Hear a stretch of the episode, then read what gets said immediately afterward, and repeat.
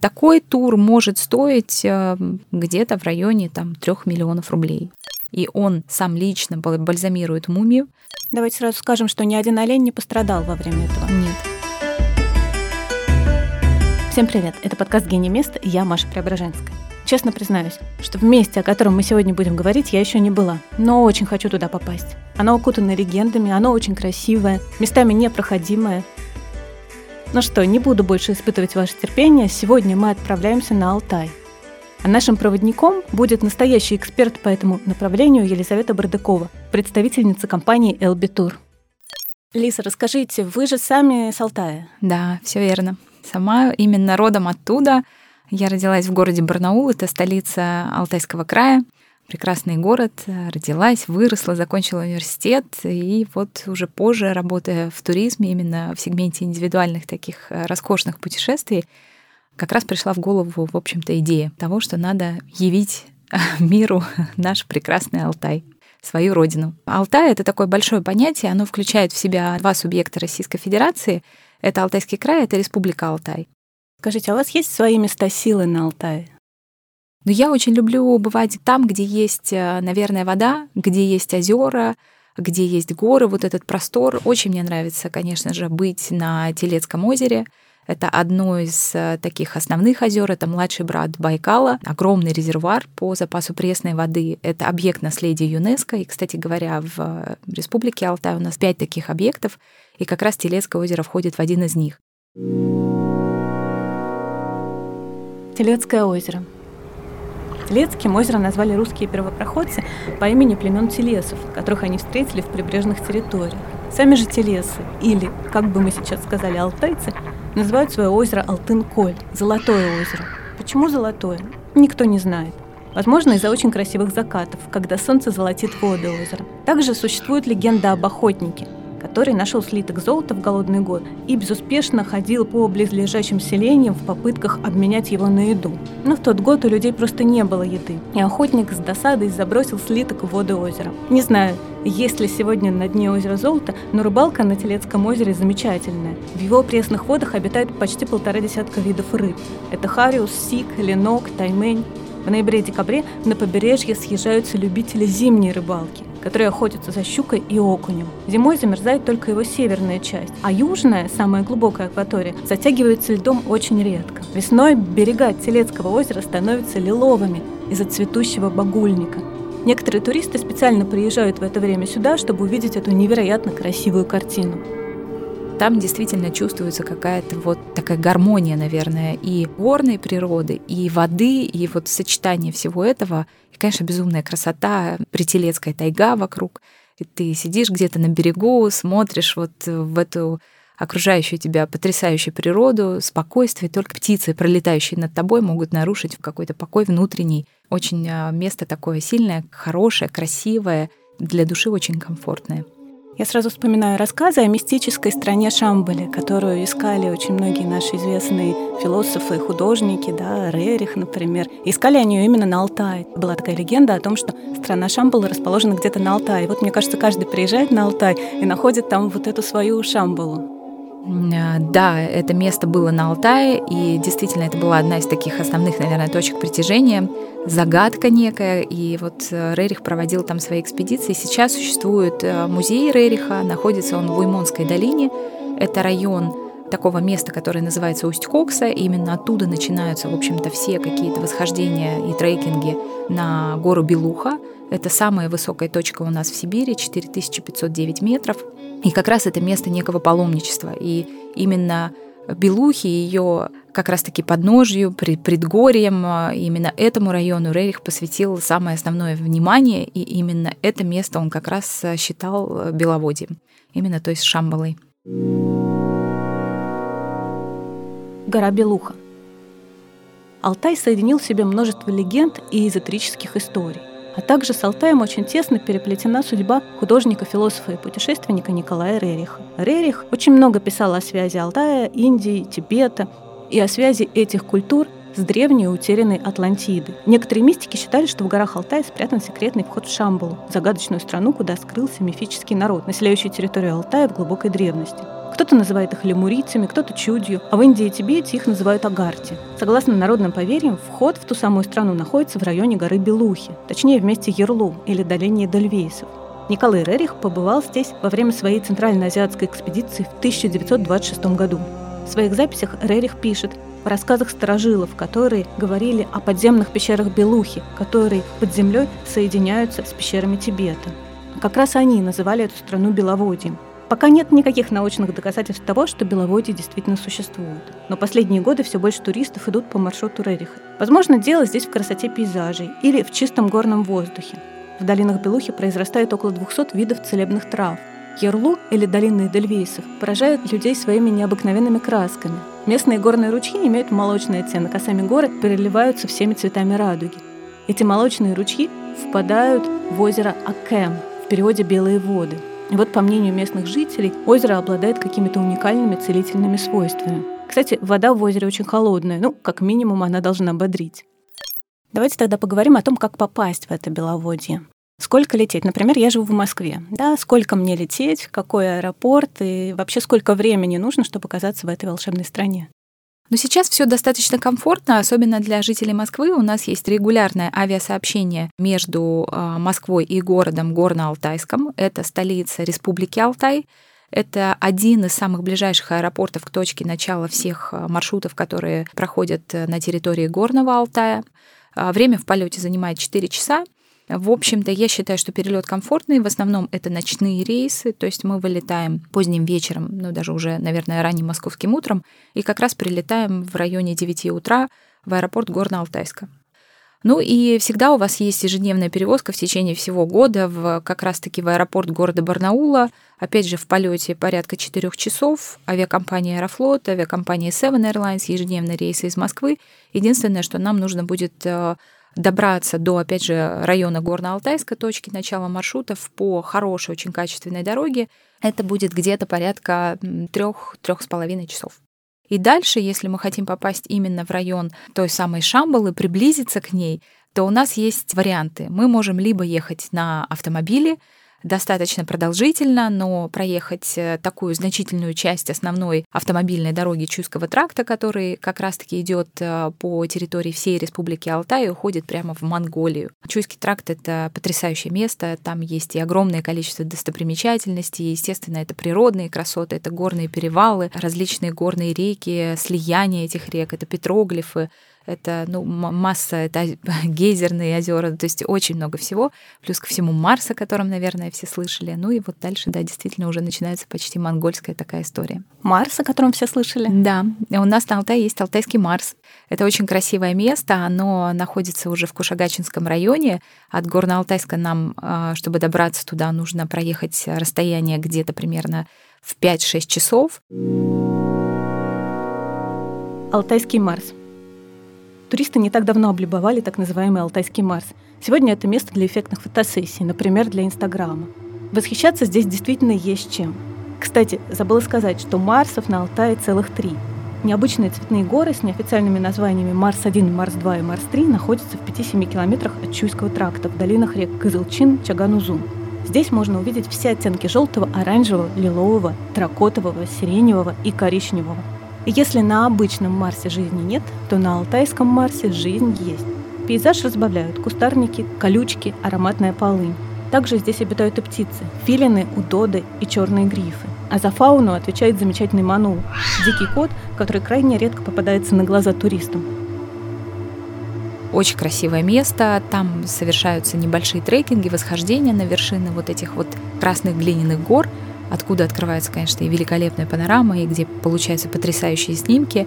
Интересно то, что в древности вот это место Алтайского Марса, или его называют Кызылчином, в общем-то, это уже доказано, это было дно морского океана. И даже мы там находили впечатанные ракушки, а, такие следы морской флоры и фауны прямо в этих глиняных а, скалах. История самого Алтая очень древняя. Алтай — это место археологических раскопок. Там есть знаменитое урочище Пазырык и история про Укокскую принцессу. Саму принцессу нашли на плато Укок, делали раскопки там, нашли могильник, и, а, соответственно, когда нашли этот могильник, он, в общем-то, ничем себя примечательным не отличал от чего-то другого, и те археологи, которые проводили там раскопки, они думали, что ну, в общем, здесь нет ничего. Но все-таки какое-то, не знаю, седьмое чувство женщины-археолога, которая вела раскопки, оно все-таки подсказало, что нет, надо что-то еще попробовать, наверное, там что-то есть еще. И вдруг они наткнулись на слой, в котором лежало четыре лошади, и тогда они поняли, что это непростая какая-то, непростое захоронение, что действительно там должно быть что-то, потому что, судя по лошадям, так хоронили вождей. И дальше, соответственно, был следующий слой этого могильника, где уже была найдена сама вот эта вот алтайская принцесса, ее мумия, конечно. Она очень хорошо сохранилась, потому что она была, ну, вся, вся, весь этот могильник, он был во льду. Это, в общем-то, суровые такие территории. И, конечно, благодаря этому, пролежав там несколько тысяч лет, она а, была в идеальном виде. И даже сейчас а, ее мумия находится в музее Анохина, который располагается в городе Горно-Алтайск. И всегда мы стараемся приводить наших гостей, показывать именно экспозицию Плата Укок, где хранится мумия, и мы даже отчетливо можем видеть татуировку на левом плече и руке вот этой вот э, женщины. Сложно сказать, а была ли она принцессой, принадлежала ли она какому-то, ну, условно, королевскому такому роду, чину, а, судя, опять же, по предметам, которые были в ее могильнике, там стояла такая ступка для того, чтобы э, разминать специи, в общем-то, что-то типа какой-то курительной такой трубки. И исходя из этого складывается ощущение того, что эта женщина была шаманкой, скорее всего, что она занималась каким-то врачеванием. Вот, поэтому это, конечно, удивительная история. Очень много на Алтае действительно мест, где проводятся раскопки. Это и плата Укок, которая считается зоной покоя, и там, в общем-то, запрещено любое строительство. Ну и, конечно же, вот Пазырык, Пазырыкские курганы, где происходили и происходят до сих пор раскопки в очень большом количестве урочище Пазырык.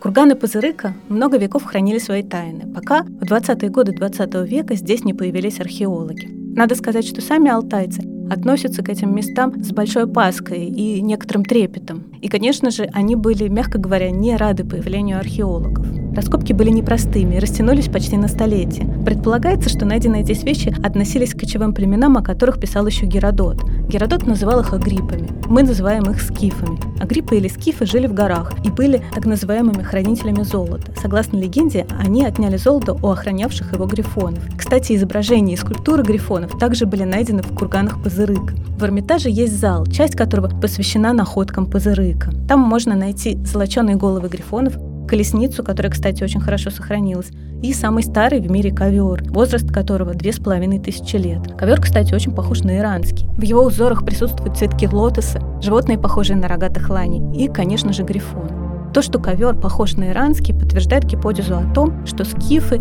пришли с востока Ирана. Если продолжать говорить об этих племенах, то нужно упомянуть их татуировки. Некоторые ученые уверяют, что это была зарождающаяся письменность этих племен. Татуировки в виде барсов, коней и других животных. Есть предположение, что в бою эти кочевники обнажали свое тело, демонстрируя татуировки врагу. Кто-то сравнивает этих бесстрашных воинов с дотракийцами из «Игры престолов» непосредственно Эрмитаж с 1940 года занимается тем, что копает там, в том месте. А можно ли приехать и понаблюдать за этими раскопками? Можно, и мы это делаем. Да. Расскажите, как это происходит. Ввиду того, что туда достаточно сложно добираться, у нас а, были такие случаи, когда мы на вертолетах прилетали в момент а, того, когда Эрмитаж там делал раскопки. Это, как правило, в июле месяце. Мы прилетали к ним на стоянку и прям вот с э, археологами и хранителями всех этих археологических историй из Эрмитажа мы проводили практически полный день в полевых условиях.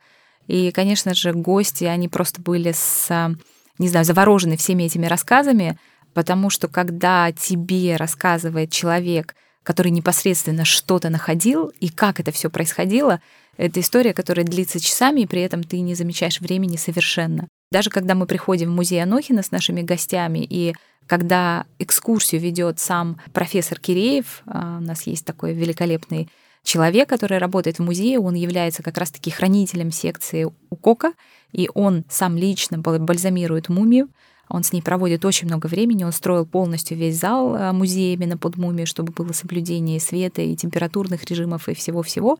И когда он рассказывает что-то из э, своих каких-то полевых вот таких вот историй, как там они на что-то наткнулись, что-то нашли, то люди, которые вообще не ходят в музеи, я просто их не могу оттуда увезти обратно, потому что они готовы проводить время часами и впитывать вот эту информацию.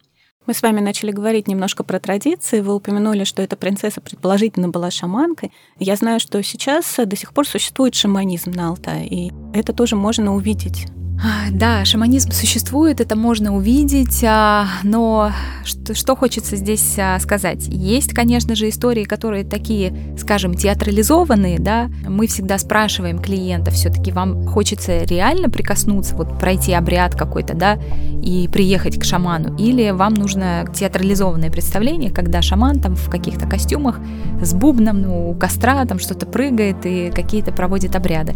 Что же касается таких настоящих шаманов, шаманов, то действительно они существуют, но к ним нужно ехать в далекие деревни.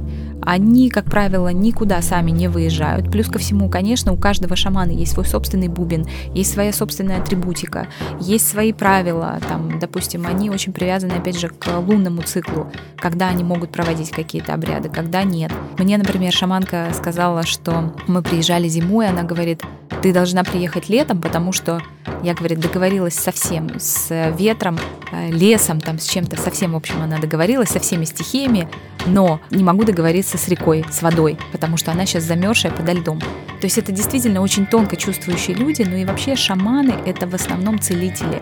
Очень много шаманов на Алтае, которые а, работали себе спокойно библиотекарями, там еще кем-то, и потом в определенный момент они почувствовали вот это призвание, уехали в какую-то деревню далекую и просто начали заниматься вот этим целительством.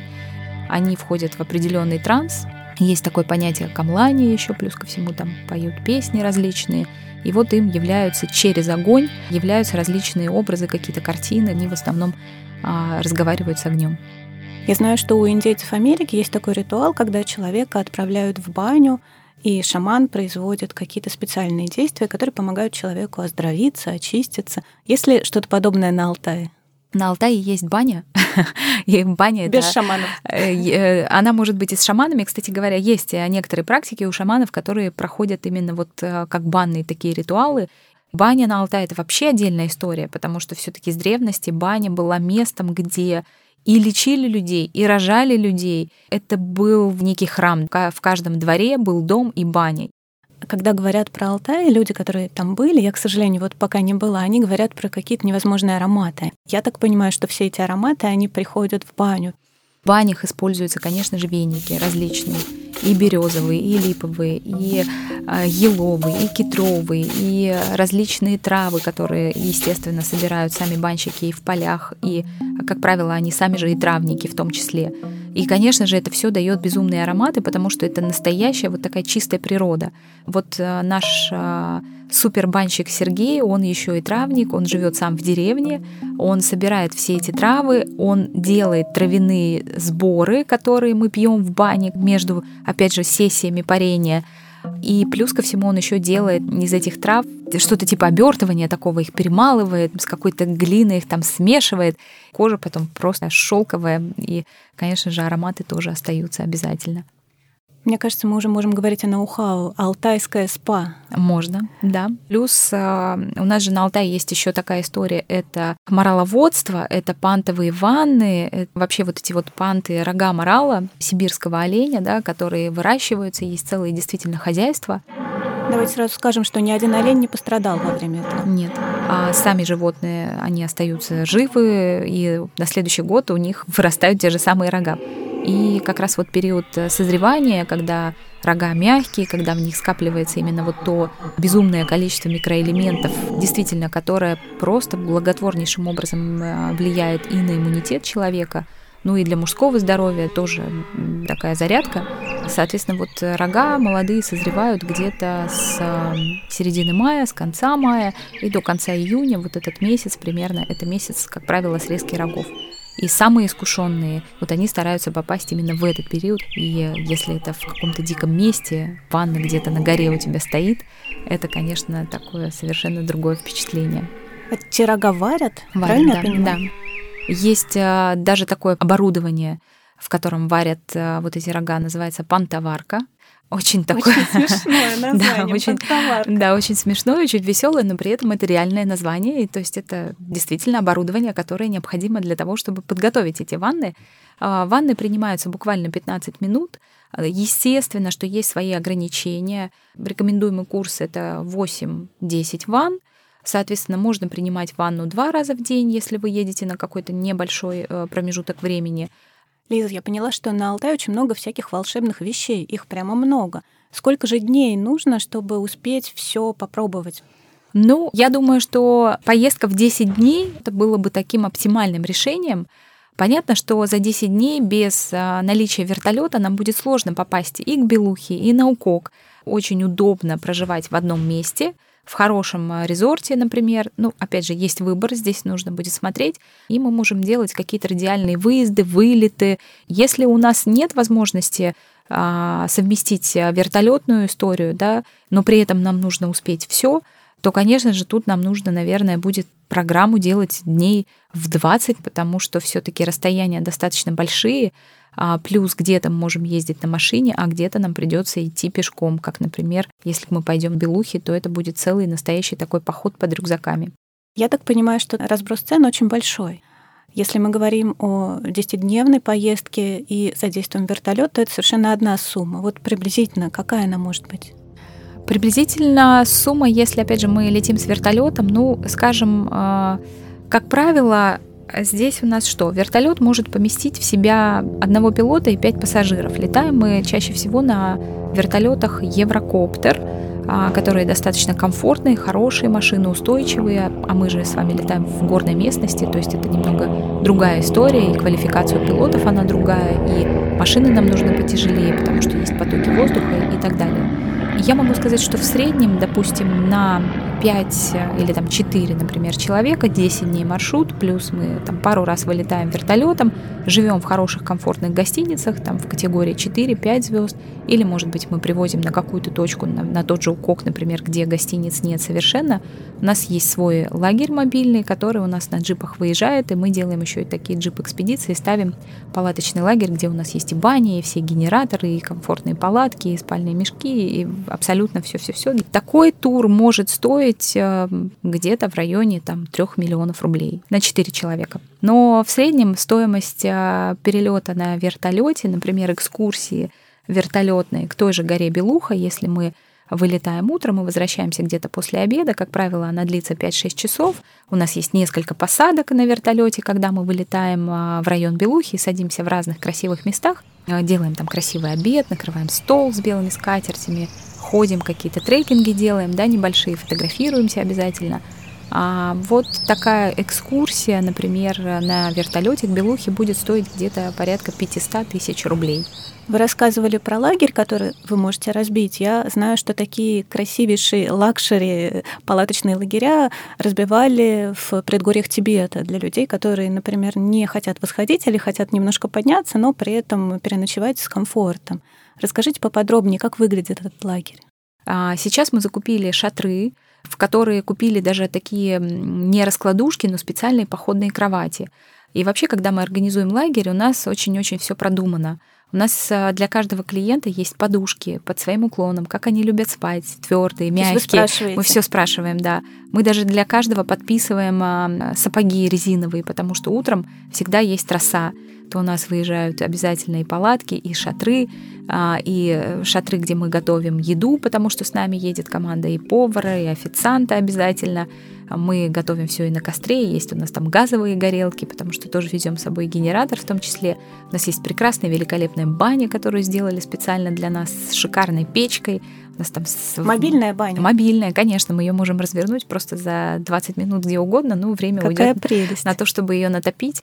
А, даже мы возим с собой скамейки, которые ставим в эту баню, коврики, которые резиновые кладем там в не, резиновые или деревянные в, в что-то из этой серии, кладем внизу как э, пол такой, да. То есть э, стараемся предусматривать все. Вот. Есть у нас э, мобильные такие биотуалеты, которые мы тоже возим с собой. Поэтому, конечно же, когда отправляется лагерь, то у нас едет э, команда из трех-четырех джипов, которая везет это, которая везет продукты, оборудование лагеря, повара, наши джиперы, чемпионы России и мира по внедорожной езде. Очень такие прокачанные ребята, с которыми мы просто делаем какие-то сумасшедшие экспедиции, и наши маршруты даже занимали первые места в их соревнованиях по внедорожной езде. Алтай не везде проходим. Именно поэтому джипы и именно поэтому чемпионы. Правильно я понимаю? Да, да, все так. Потому что где-то нам нужно пройти горную реку вброд, например, и мы едем практически по крышу в воде. А где-то зимой мы по замерзшей реке, по льду реки должны перебираться или по льду озера. И, конечно, здесь нужны определенные навыки, умения совладать с этими стихиями. Мы поговорили о возможностях отдыха класса люкс, но сейчас появились и пакетные туры на Алтае. Пакетные туры на Алтае, да, существуют. Есть а, групповые, так скажем, программы, заезды, которые предлагаются у нас в регионе. Наши групповые программы, они в более таком, а, скажем, отличающемся по цене виде, нежели чем все то, что представлено на рынке. То есть вот у нас туры, например, начинаются там от 80 а, тысяч рублей на человека в двухместном номере за программу, но включая все. Это 10 И дней? Это 10 дней, да. Что у вас запланировано в декабре? Значит, у нас есть э, прекрасный фитнес-тур на базе отеля Алтай Резорт. Это отель, а, один из двух э, пятизвездочных отелей, которые имеется у нас на Алтае. Мы туда привозим своего фитнес-тренера, и каждый день у нас есть и групповые, и индивидуальные сессии по всем видам фитнеса. В том числе каждые выходные у нас есть а, программа «Алтайский уикенд», где мы в четверг приезжаем на Алтай, и в воскресенье мы улетаем. Но при этом мы знакомимся с Чуйским трактом, мы знакомимся с курортом Белокуриха, который у нас тоже есть в Алтайском крае, такой одна из точек притяжения. Курорт Белокуриха и Лебединый заказник. Белокуриха – известный алтайский курорт. Здесь есть санатории бальнеологические курорты и горнолыжные склоны. В 80 километрах от Белокурихи расположился Лебединый заказник, куда прилетают зимовать лебеди. Вообще, лебеди здесь появились еще в 60-х годах, но сам питомник был основан в 73-м, чтобы сохранить единственное место зимовки лебедей-крикунов на Алтае. Помимо самих лебедей, Здесь есть еще забавная утка, которая называется Большой Крахаль. Это такая утка с большим клювом и хохолком. Птицы прилетают сюда, потому что озеро не замерзает. В его недрах бьют горячие ключи. А егеря подкармливают птиц всю зиму. Ну, конечно же, туристы тоже подкармливают птиц. Специально для этих целей передается хлеб недалеко от заказника. В апреле птицы улетают ближе к полярному кругу, а осенью снова возвращаются, но уже с прибавлением. Молодых лебедей можно идентифицировать по сероватому окрасу. Птицы обычно держатся парами – эти пары образуются именно зимой. Если приехать сюда зимой, то можно увидеть, как лебеди начинают плавать вместе, покачивать в такт головами, знакомиться ближе, переплетаться шеями. Туристам можно не только кормить лебедей, но и рассмотреть их поближе. Для этого построены специальные мостки. С них получаются роскошные фотографии, потому что это не только озеро, наполненное белыми лебедями, это еще заснеженные деревья и туман, который спускается на это озеро. И у нас есть э, прекрасная программа, которая работает в любой день абсолютно. Это Алтайский тур. А у нас на Алтае есть горнолыжные подъемники. На их три. Это как раз э, в районе курорта Белокуриха, Алтайский край — это Манжирок, это Республика Алтай, и как раз на Телецком озере один из новых, самых последних подъемников — это тоже Республика Алтай.